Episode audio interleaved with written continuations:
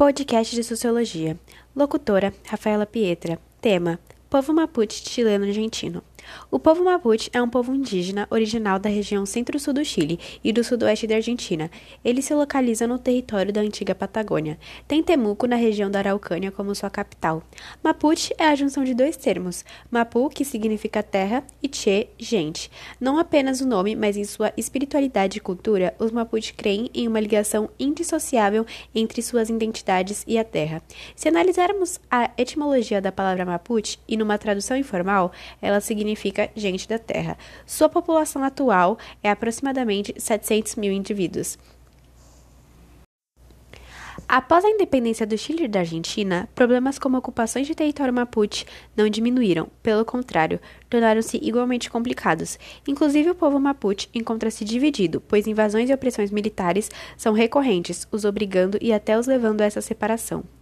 Nos anos 90, o movimento de resistência desse povo voltou com mais força, persistência e notoriedade.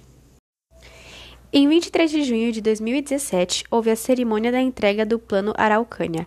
As medidas desse plano buscam o reconhecimento constitucional dos Mapuche, o desenvolvimento produtivo e a ampliação dos programas de ressarcimento para as vítimas da violência.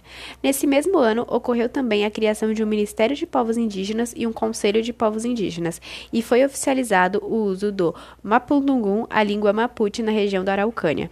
Porém, os Mapuche não se satisfizeram com essas medidas e afirmam que se não houver uma responsabilidade ligada à destruição e exploração abusiva das florestas, haverá indignação não apenas de seu povo, mas de toda a população. Recentemente foi noticiado que a polícia chilena foi flagrada reprimindo mulheres mapuche que tentam vender alimentos durante a pandemia.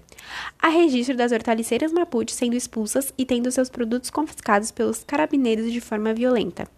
Ações que prevalecem pelo fato de que são ordens municipais do prefeito da direita neoliberal Miguel Becker de Temuco, no sul do Chile, que além da abordagem violenta, tornou ilegal a ação das hortaliceiras Mapuche, que têm esse ofício como única fonte de renda. Segundo as hortaliceiras, as autoridades jogaram sua atividade de sustento na ilegalidade.